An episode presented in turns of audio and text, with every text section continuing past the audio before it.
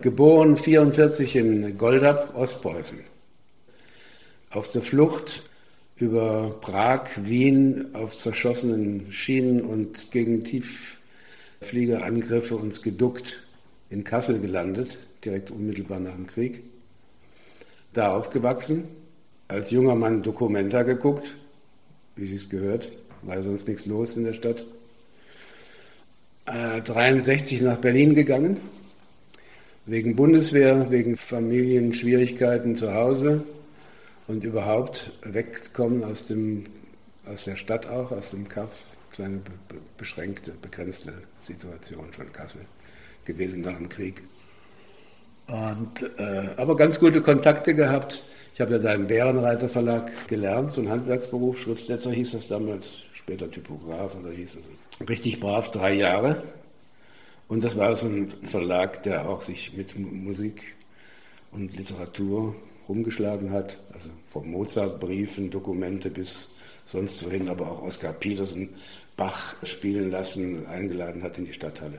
So ein Kulturumfeld, muss man sagen. Leute, die belesen waren, Leute, es gab auch eine kleine Schallplattenabteilung im, im Haus, also so eine Art Bücheretage mit Schallplatten, Krempel und so.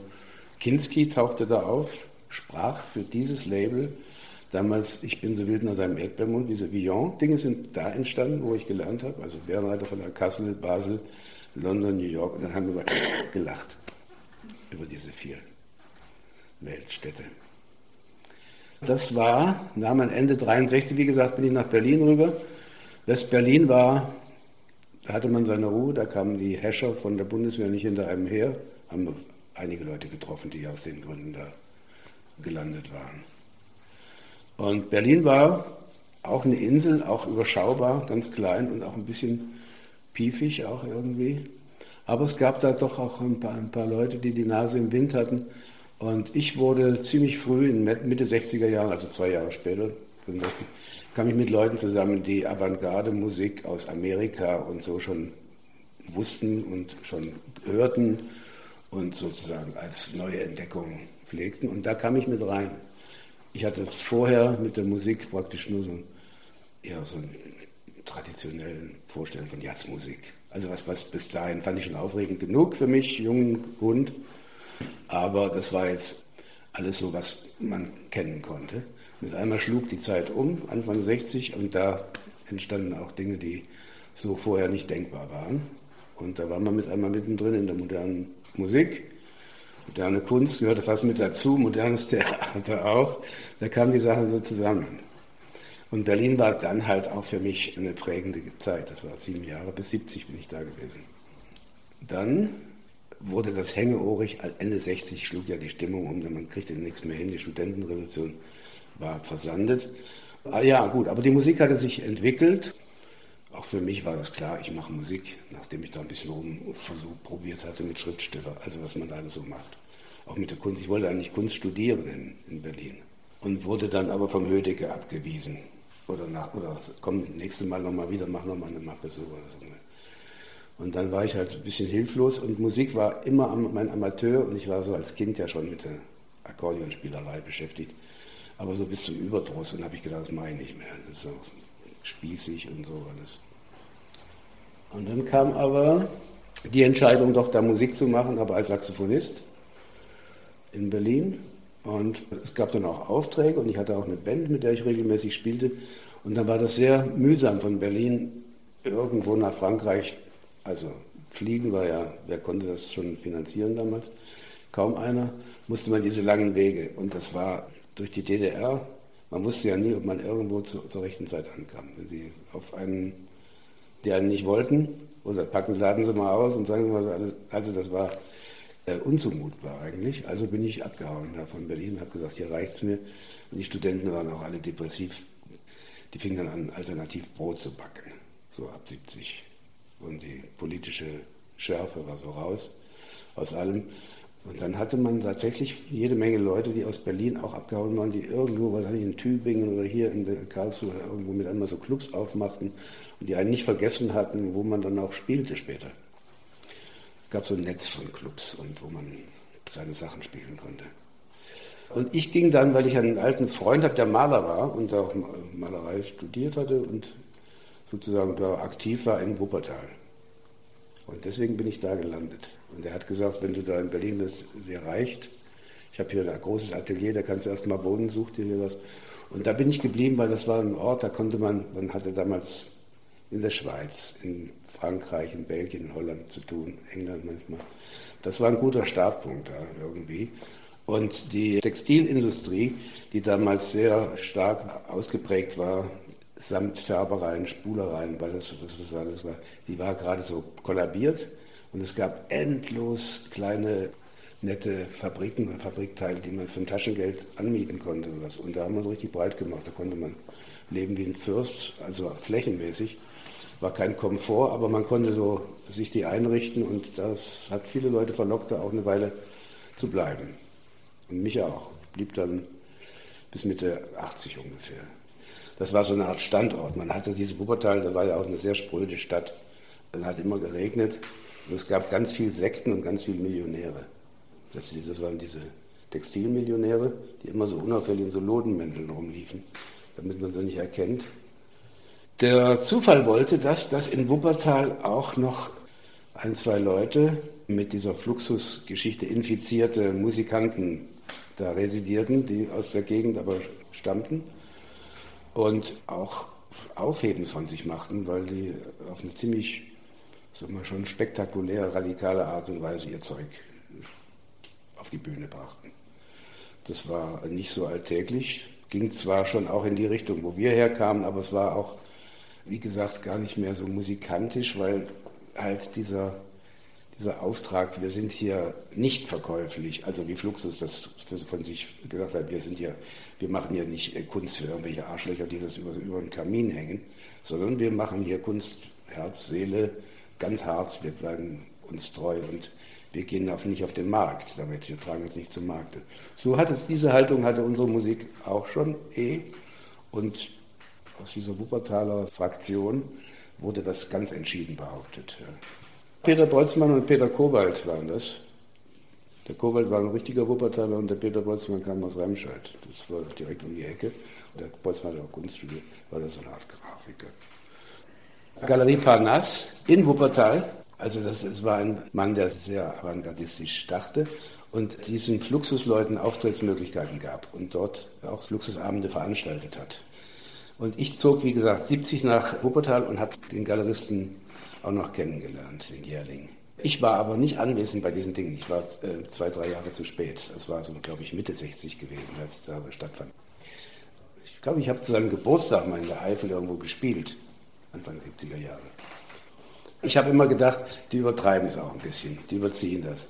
Und vor allen Dingen muss man jetzt gar nicht mehr üben und auch keinen Ton mehr treffen, weil wir sind dermaßen frei, dass alles nur lichterloh brennt. Wir haben den gleichen Ausgangspunkt, wir wollen es uns auf keinen Fall auf dem Markt vergeuden oder verkaufen. Und so. Das hatte natürlich Konsequenzen auch. Und das sendete man auch nicht. Also hat man selber sich auf die Hinterbeine, so wie Parnass oder ganz wenige Leute haben gesagt, ja, hier ist euer Zentrum, ihr könnt immer was machen haben wir unsere eigenen Geschichten produziert, selber eine Plattengesellschaft gegründet, haben unsere eigenen Konzerte äh, hier und da und haben uns engagiert für unsere Dinge und haben äh, Spielplätze geschaffen und kuratiert. Beginners in Köln, das war unsere Bude. Das ist ein kleiner Laden und der immer rampelvoll mit Leuten und der hat unser, unser Zeug so fokussiert und hat das da vorgestellt. Die Musik als Umkippung, als Revolution war schon vorher entstanden. In Amerika und sehr früh auch hier in Deutschland, also Gunter Hampel. Es gibt so ein paar Leute, Protagonisten, ich habe es ja auch schon gerade genannt, Schlippenbach und Manfred Schof. Die waren hier sehr früh in den 60er Jahren auch als Avantgarde-Spieler unterwegs. Das heißt, man hat diese alten Metren, man hat dieses tradierte Formzeug verlassen, man hat diese, die Jazzmusik als pure Improvisation verstanden und nicht angelehnt an irgendwelche Musical-Standards und so, was, was früher immer so verstehst du, spiel mal Summertime und so. Aber mit diesen Dingen hat man gebrochen sozusagen. Die Dinge hatten ganz andere Spannungsbögen, wurden auch anders verstanden und waren sozusagen dann insofern auch revolutionär. Das gab es schon Anfang der 60er Jahre immens in Amerika und so und wir waren auch, haben die Ohren so aufgemacht und waren damit drin. Und die Fluxusgeschichte, das ist, war ein Einfluss, aber der kam noch so ein Puff von der Seite. Ah, es ist ja auch Kunst, das ist ja auch ganz verwandt mit uns und so. Und diese Leute, wie gesagt, auch der Potzl hatte ja Kunst studiert, war auch mit der Kunst im Kopf eher, fand aber auch Saxophonspielen wahnsinnig gut und spannend. Und dann hat es halt so noch so eine Art Ausformung ergeben. Auch was wir damals gemacht haben, unser Seite, ist auch ein alter Hut. Das ist jetzt, damit keine Missverständnisse entstehen. Ich bin aber einer, ich habe alles gegen den Strich und nochmal rauf und runter gebürstet und von meiner musikalischen Urhaltung die Dinge alle überprüft nochmal und da und dahin gespielt. Aber nicht aus Gründen so, um irgendwo was zu erwischen, sondern schon aus musikalischen Gründen. Also, weil mich das gejuckt hat, was ich jeweils gemacht habe. Das war eh, habe ich gedacht, na okay, das kann man jetzt hier nicht ewig machen. Dann Wuppertal ist auch klein und dann sitzt man da mit so ein paar Leuten und immer jeden Abend in die Kneipe wir hießen auch äh, mit dem Augenzwinkern Subkultur, weil man soff. Also hier in, in Wuppertal ist bis besopen, also Sub, Subkultur, besopen. Ständig dicht, ja, da in den, in den Kneipen und ein kleines Feld auch, da ist jetzt nicht viel Bewegung gewesen, außer dass der Jährling zufällig da war und von der Museum und so wo man ein paar Sachen machen konnte. Und so war das schon auch ein kleiner. Und dann Pina Bausch war da, kannte man ja auch. Und so hat ja auch die Stadt berühmt gemacht. Das war so ein kleines Feld in den paar, zwei, drei Nachtdingern, da traf man sich ständig. Ich wollte da eh schon raus und blieb dann bis 83, so 13 Jahre. Hatte sich aber bewahrheitet, dass es ein ganz guter Ausgangspunkt ist, um von da zu reisen, weil man muss, also als Musik musste, musste reisen, kannst du nicht ständig im, im gleichen Kaffee irgendwas spielen. Und dann habe ich, glaube ich, 84 so oder 83 eine Frau kennengelernt in Köln. Wir haben da gespielt in der Galerie Hetzler. Die war beteiligt beim Max Hetzler Geschäft. Die waren zusammen. Sie hat bei ihm, glaube ich, in Stuttgart noch, weiß ich nicht genau, wie so eine Angestellte gearbeitet und dann hat sie als Teilhaberin, weil Max dann auch die Familie ganz gut kannte, diese Sammlerfamilie Gösslin, und dann haben sie, ist sie als Teilhaberin zusammen Max Setzler, hieß aber Max Setzler Galerie. Und die Bärbel wollte aber gerne ihr eigenes Programm machen. Und gesagt, im Grunde genommen brauche ich das, will ich die gleichen Künstler machen wie der Max. Ja, ich habe ja mit dem das auch zusammen. Und deswegen gab es überhaupt keine Möglichkeit, da irgendwie in Köln zu bleiben oder in Düsseldorf. Sind sie mit dem gleichen Ding Tür an Tür kam aber gerade so ein neues Ding mit Kaspar König, ging dann weg aus Köln und brachte Ammann aus der Schweiz hierher, Jean-Christophe Ammann. Und mit einmal drehte sich ja was in der Städelschule, kamen Leute, Rückriem tauchte auf, Richter tauchten auf. Der Kaspar König hatte hier so einen kleinen Ausstellungsraum, Portikus. Da habe ich gleich Musik reingeschoben. Hat er gesagt, ja klar, ich Umbauphasen, lief drei Jahre mir ziemlich gut kannten die hier auch nicht, was ich denn anschleppte an Musik. Insofern war es eine gute Zeit. Und dann war ich weg aus Wuppertal, habe nochmal knapp zwei Jahre in Berlin gemacht, weil da gab es eine Band, mit denen musste man intensiv vor. Es war diese Night and Day Band, die dann entstand für dieses 84er Kunstparty-Dingen in Essen. Gab es dann aber zehn Jahre und jetzt neue Zeit. So, von Berlin zurück und dann mit meiner Frau hier in Frankfurt die Zeit neu eingestellt. Der Kippenberger war Künstler in dieser Galerie. Mit viel Mühe hat er sich da eingenistet gehabt und hat gesagt, immer diese langweilige Kunst an der Wand kannst du auch mal verrückte Musik einladen. Und wir waren zufällig in Kontakt oder der Schlagzeuger, der in Berlin saß, hatte mit dem so ein bisschen Kontakt. Und wir hatten uns 79 schon in seinem SO36 in Berlin schon mal auf der Bühne eingefunden bei Kippenberger. Der kannte uns, mochte uns, fand das auch gut. Seine Freunde, der Albert Oehlen, waren eh Fans von unserem Kram. Der Albert hat was Schönes gesagt über unsere Musik. Wenn man unsere Musik hört, dann, dann weiß man diesmal ganz genau, dass es gibt auch einen gerechten Krieg. so, ein bisschen, ja, hat er mal rausgelassen. Wir haben erstmal in der Galerie gespielt. Und das war ein Quartett, das, das hatte hier gerade so eine kleine Europatournee hinter sich über Paris, Schweiz, was so geil. Und dann kam der Termin hinten dran und das war der letzte Termin von der Tour. Und da haben wir nochmal richtig Wein bestellt beim Kellner und saßen da rum nachts. Und die wollten damals am nächsten Tag, nachdem wir gespielt hatten, wollte der Kippenberger irgendwie Glühwürmchen, Glühwürmchen, Flimmerer aufnehmen oder so, so, so Bergmannslieder für seinen Vater. Und ob wir da die richtige Band für wären, ja, kann man auch, aber was soll der Scheiß? Die haben es nicht kapiert, ja.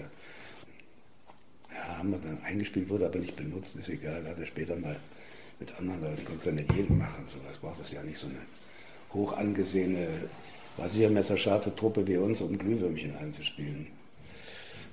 Und dann fragte der, aber da, hat, da ging ihm was durch den Kopf.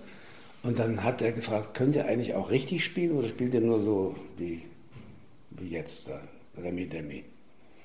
Und was meinst du damit? Wir haben hier äh, nächstes Jahr, das war 83 Herbst, wir haben 84 in Essen da, das war ja auch gleich Anfang des Jahres, irgendwie weiß der Geier.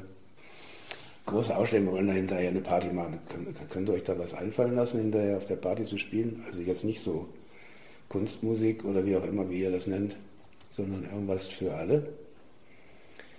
Und just auf der Reise dann im Mercedes da durch äh, Europa, Paris, da gab es natürlich vorne so ein Kassettendingens und da wurde immer irgendwie geile Jazzmusik aus der Zeit vor uns gespielt, die wir aber sehr gut kannten und auch natürlich liebten und auch mitpfeifen konnten und so.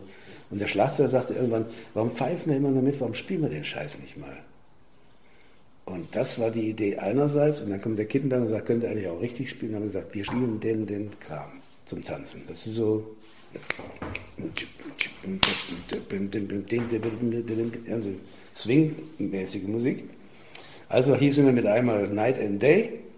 Und das Quartett spielte da zum ersten Mal in Essen auf. Und dann blieb das zehn Jahre zusammen, spielte Baselitz Party, also Hochzeit von seinem Sohn und hier und rauf und Günter Förg in der Schweiz und in Wien und überall reist man damit durch die Gegend und spielt vier, fünf Stunden am Stück.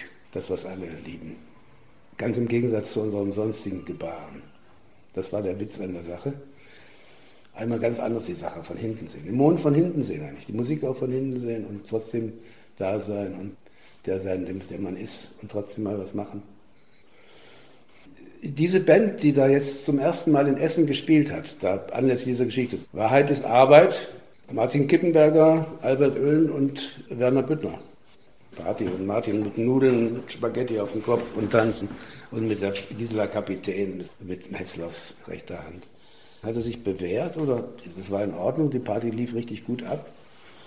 Und dann kam halt irgendwann ein Typ auf uns zu, der hieß Peter Caldera und der war so ein Talentscout, selbst ernannt oder von irgendwelchen Leuten mit Geld in der Tasche. Der sollte sich im Kölner Gebiet umgucken, wenn man jetzt zum Beispiel zum König kürt oder zum Kaiser. Und der kam zu uns hin und sagte, das ist ja wahnsinnig geil, was ihr da macht und so. Ich sage, gut, das ist ja nichts eigentlich Besonderes, aber ja, aber weil, weil ihr das, ich kenne euch ja, ihr spielt seid ja ganz andere Leute und so. Ja, Gut, von dem Aspekt, von seinem Aspekt aus hatten wir jetzt sozusagen Dinge auf den Kopf gestellt, weil wir waren eigentlich die Gegner von diesem Zeug. Letzten Endes. Die Ursache unserer Musik war, wir räumen mit dem Scheiß auf. Der Scheiß ist das, was praktisch dann Golden Code wieder gespielt hat. Einmal um den Brei und dann den Mond von hinten. Das war mein Bild von vorhin. Golden Code Quartett alias Night and Day. Das ist ja nur der Fake, das Fake-Cover, damit die Rechtsanwälte von dem Konzern uns nicht ins Gefängnis bringen weil wir das Band da rausgeschmuggelt haben. Die, die viele, die da drauf sind, haben ihren Kopf hingehalten und haben gesagt, wir produzieren das. Dass die, die, überhaupt das Licht der Welt erblickt. Äh, Günter Förg, links oben, daneben ist Albert Oehlen, darunter ist Hubert Kitzohl, der da unten und dann der Martin Kippenberger rechts, da mit der Amerika-Flagge. Die Stücke sind brav drauf und da steht Günter Förg, Tenorsaxophon, Albert Oehlen, Piano, Hubert Kitzohl. Und der Witz war, irgendwelche Kunstmagazine haben dann auch noch gesagt, dass die tollen Künstler auch noch so toll spielen können. Der Martin auf seine Art und Weise aber auch, aber immer nur so rum. Und der Albert hat jetzt in dem Sinne, der hat ja auch mal in so einem Amateur-Free-Orchester auch mal so Saxophon geblasen, irgendwie auch furchtbar oder irgendwas. Und dann hat er so einen Moog-Synthesizer gehabt, mit dem hat er rumgespielt. Er hatte so Freunde in Amerika. Mayo Thompson war der Chef von der Truppe, die hießen Red Crayola. Der hat ihm dann Tapes geschickt, fertige Tapes nach Köln oder irgendwo hin, wo der Albert war und hat gesagt, spiel noch mal irgendwas drüber auf deinem Moog-Synthesizer und dann mischen wir das zusammen und dann ist die Platte fertig. So, hat er sich zu Hause irgendwie und hat ein bisschen was drüber, figuriert. Und dann war es das und hat er mir gesagt, super, jetzt ist sie fertig. Martin Kippenberger war Hans Dampf in allen Gassen. Große Tanzevents, da sprang der am höchsten. Irgendwie war immer nur zu sehen und er war immer, und jetzt geht es noch weiter und es war nie Schluss, wenn irgendein Laden zumachte. Ich habe noch eine Idee, dann fuhr man da und dahin. Äh, Martin hat sich komplett für die Nächte aufgeopfert, um in der Szene da auch so eine Art King zu sein. Und das hat ja auch Gesundheit gekostet. Wenn man nur 44 oder wie alt war wird, dann hat es halt ziemlich gerauscht immer im Karton. So war das ja. Aber war auch so gemeint. Und es war aber auch adrett um ihn herum. Da waren ja keine hässlichen Leute oder auch keine Langweiler, das war schon auch ein gutes Feld, was der so hatte. Auch die Frauen um den rum, das waren auch keine, die gesagt haben, ja, Martin ist so berühmt. Also, das waren auch ziemlich also gute, gute, also insgesamt muss man sagen, ich als Außenbeobachter und ein bisschen älterer Mensch, so, wie er das so macht, ich will nicht jeden Tag dabei sein und morgens, es Schnapsleiche da rumliegen, aber so erstmal kann man das so lassen. Naja, also der Martin hat schon auch nicht nur die Gräflins, der war schon überall, aber er hat es auch schwer gehabt, weil er die Leute auch ziemlich angefordert hat. Ne?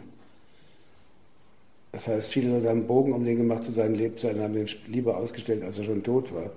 Weil das konnte man sich manchmal nicht vorstellen, wenn Martin erstmal über einen herfällt, so zwei Wochen lang, was dann von einem übrig bleibt. Ja, ja und das war eher so ein Grund. Und dass er dann sozusagen eine Aufnahme findet, wo der Sohn und drei Töchter, alle drei sagen, der ist aber klasse. Das hat er nicht überall gehabt. Und dann die Mutti auch noch sagt, oh, du Martin, mit dem komme ich am Fuß irgendwie so. Das Kalmar Trio ist ein Büchlein mit kleinen Gedichten und minimalen kleinen Zeichnungen von Martin Kippenberger. Ein Saufabend mit hinterher Gedichten. Und ich habe immer mal gefragt, Albert, sag mal, weil die waren so schnell immer. Oh ja, oh, oh, gekichert, gekichert geschrieben, bis zum Umfallen noch hier in irgendeiner Afro-Kneipe gelandet. Ich glaube, da wurde überhaupt das, da wurden die Gedichte geschrieben und wir waren sehr, sehr gut drauf, waren den ganzen Tag durchgezogen worden. Wir waren schon in Rüdesheim gewesen, ne? ein Schiffchen und, und hier schon tagsüber getrunken und dann war es spät nachts und da sagte der Martin oder der eine, so, und jetzt schreiben wir Gedichte, drei. So. Ja, was kommt dabei raus? Gut. Und die sind auch crazy und gaga und ist jetzt auch lustig, man kann mir sowas aufschlagen. Ja, aber ich habe dann mal den Albert gefragt, man fand sie wirklich gut, die blöden Gedichte. Ich dachte, ja, da hat sich so ein bisschen rumgedruckst und dann sagte, ja, es kann aber sein, dass genau um die Stunde, als wir die Gedichte geschrieben haben, auf der ganzen Welt niemand war, der bessere Gedichte geschrieben hat. Das war der Ausweg, um das irgendwie gut zu finden. Außerdem ist es lustig, Büchlein, also es hat was Anrührendes auch. Und man sieht die drei alkoholisierten Jungs auch hübsch da durchscheinen durch diese kleinen Texte, Textzeilen. Ich war einer von dreien und der Martin hat gesagt, das verkaufen wir jetzt der Gresslin, die muss das jetzt drucken lassen. So, das war's. Und wir heißen jetzt Kalmar, warum?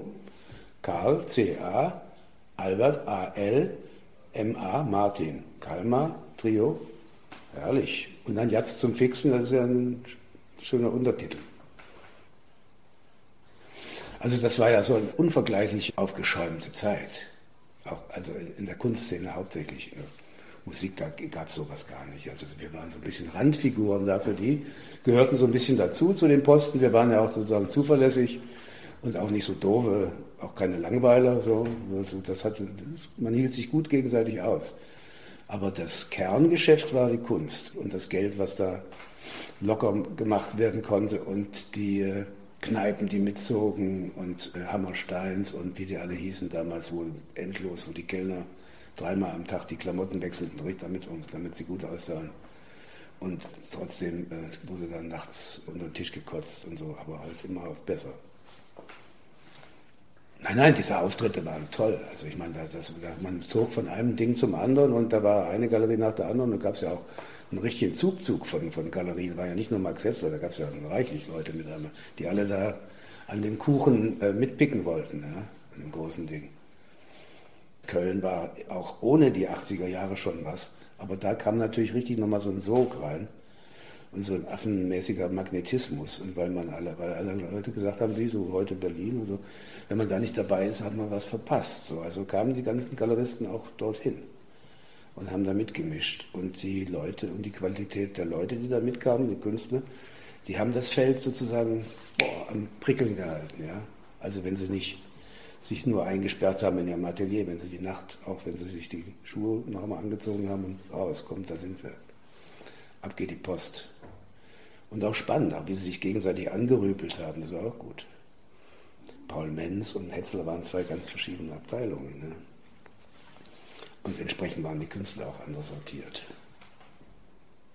Und die älteren Künstler, die da nicht zugehörten, die zogen sich schon mal so naserümpfend zurück. Nicht? Das war, oh Mann, jetzt gehört das Feld den kleinen ehrgeizigen Wichsern, die jetzt versuchen mit richtig Doppeldampf und Raketendüsentrieb irgendwie alles zu überholen, was überhaupt nur ging. Man sieht das der Kunst auch teilweise auch an, jedenfalls den schlechten Exemplaren dieser Zeit, wie schnell das hingerotzt war und so große Formate irgendwie, also dass da auch verbrannt wurde und nicht nur Qualität und äh, im Großen und Ganzen. Aber die guten Dinger, die haben sich halt auch durchgesetzt. Und da war meine Frau halt ziemlich gut mit ihren Augen. Die hat sich da so ein paar Leute rausgeguckt, die sagen wir, Bestand hatten. Von Herold und. Also Albert, die beiden Öhlens, der Martin Kippenberger, der Hubert Kitzel, der Förg. Die Christa Neher war auch der, eine der wenigen Frauen, Charlene van Heil. Asta Gröting, Mäuser auch sowieso. Reinhard Mucha, ganz wichtig. Und es wurde ja auch so diskutiert. Ja? Ist das jetzt ein, so ein warmer Wüstenwind, der sich schnell wieder legt, oder ist das jetzt irgendwie was, was bleibt? Oder? Und das hat jetzt so lange nicht gedauert, denn es hieß dann, warum Frankfurt eine Chance hat, aus so einer kriminellen Bankenstadt auch noch eine Kulturstadt zu werden, wenn in Köln der Arsch sozusagen wieder ab ist. Also wenn das vorbei ist, wenn das große, das große Tamtam. -Tam. Und so war das auch. Und dann kam ja halt noch Berlin zufällig dazu. Aber hier, Frankfurt hat ohne weiteres profitiert von dieser Deutung auch, dass man sagt, Köln hat es jetzt hinter sich. Das große Ding. Jetzt können wir mal gucken. Ja. Musik im Portikus hatte ich, als der Kasperkönig hier nach Frankfurt kam, hat er sich ausbedungen einen kleinen Ausstellungsort für sich, außer dieser, dem Job als Direktor der Städtelschule. Und dann tauchte das auf, das war diese halb zustande gekommene ehemalige Literaturhaus oder Bibliothek am Mainufer da unten. Da stand nur dieser Portikus noch rum, deswegen hieß das Portikus. Hinten das ganze Gebäude war zerbombt. Und dann hat der Kasper dieses schöne große Säulenportal, was man auch von der anderen Mainseite gut sehen kann, so einen ganz kleinen piefigen kleinen Raum hinten dran basteln lassen von zwei hiesigen jungen Architekten. Und dann hat er gesagt, das ist mein Ausstellungsraum, den nennen wir jetzt Portikus, weil Portikus war ja nun klar, war ja noch erhalten. Und das war's. Und hinten war so eine Art Schuhkarton auf größer, ja, einfach so ein Ding, weiß ich nicht, 10 mal 6, 8 Meter und in der Höhe, kleiner halliger Raum. Und da hat er wahnsinnig präzise Ausstellungen organisiert. Also da war richtig äh, gutes Zeug zu sehen. Äh, auch aus seinen Connections aus seiner New Yorker Zeit aus den 60er Jahren, also der hatte da richtig äh, Leute geholt. Ja. Und war sofort auch äh, welt, weltbekannt. Portikus-Ausstellung. Und ich habe diesen kleinen Spot und da kamen auch so die Leute angereist und habe dem Kasper gesagt, pass auf, du weißt ja, was ich für einer bin. Wir kannten uns halt irgendwie gut, schnell, auch über die Bärbel natürlich ich mache so Musik und äh, ich glaube nicht, dass hier die Frankfurter richtig mit, was von mitgekriegt haben. Die waren hier so tradiert hier mit der Musik im Radio, so, so traditioneller Jazzmusik und so. Ob, ob, ich hier so ein Forum basteln könnte bei dir? Mach mal, komm her, Bühne und so, organisier das. Er hat gleich irgendwie so ein Plakat, Fritz. Und dann hieß, hing die ganze Stadt voll mit Leuten. Und dann kriegte man da schnell ein Publikum hin und das war wahnsinnig erfolgreich. Also nett, auf dem Format halt überschaubarer Raum, aber wenn da 100 oder 150 Leute sind, dann war die Hütte voll sozusagen. Ja, und das habe ich halt so als, als Jux, und, um, um, mich zu unterhalten, weil mir war die Stadt ja auch fremd, ich hatte ja nichts richtig verloren. Und dann habe ich mich da ein bisschen beschäftigt und habe das organisiert und habe das, ohne irgendwie eine Mark dabei zu verdienen, habe ich das auch praktisch so als gut, gut will, als meine Arbeit, wie ich sie auch kannte, über die ganzen Jahre zuvor auch. Man macht was für seine Situation, für seine Welt und für die Leute. Und dann habe ich hier die ganze europäische Avantgarde so nach und nach eingeladen, die ich kannte, mit denen ich Kontakt hatte, die ich über die Festivals kannte und über die Berliner Situation, wo wir sozusagen Gastgeber waren in all den Jahren, in 70er, 80er Jahren. Ich hatte hier auch für mich selber den Auftrag, ich will hier Sachen machen, die, die, die diese Leute hier nicht gesehen haben, aber die auch ohne weiteres zu meiner Welt komplett dazugehört. Also nicht zu weit äh, cashen da irgendwas. Das kam dann später. Es gab ja noch zwei, drei andere Modelle, wo ich hier als Kurator in Frankfurt war und dann mit zwei anderen Leuten, die auch aus anderen musikalischen Welten kommen, obwohl wir ein Trio hatten eine Zeit lang, aber dann gab es dann Mischformen von japanischen Noise-Musik und Laptop-Musik aus Amerika. Dann hatte man einen anderen Frame mit einmal, automatisch.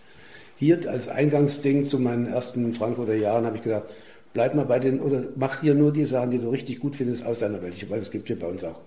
Deswegen kam mir so ein Markus, ich wusste, dass der rumfummelt zu Hause mit seinem Zeug, da mit seinem Schlagzeugcomputer. Das kam mir nicht in den Sinn, weil so Crossover-Zeug brauchte ich nicht. Ich wollte da was. Der, der, Kaspar hat sehr präzise und ich habe gesagt, ich mache was Präzises an Musik dazu. Also nicht dazu, das waren ja immer Umbauphasen wurde aber auch von ein paar Leuten, die die Nase im Wind hatten, auch so wahrgenommen, dass das eins zu eins, da steht die Musik ganz für sich und da ist die Kunst und beides ist wahnsinnig gut ausgeguckt, weil die Leute offenbar richtig Ahnung haben von dem, was sie da äh, machen, auf die Bühne holen oder an die Wand holen.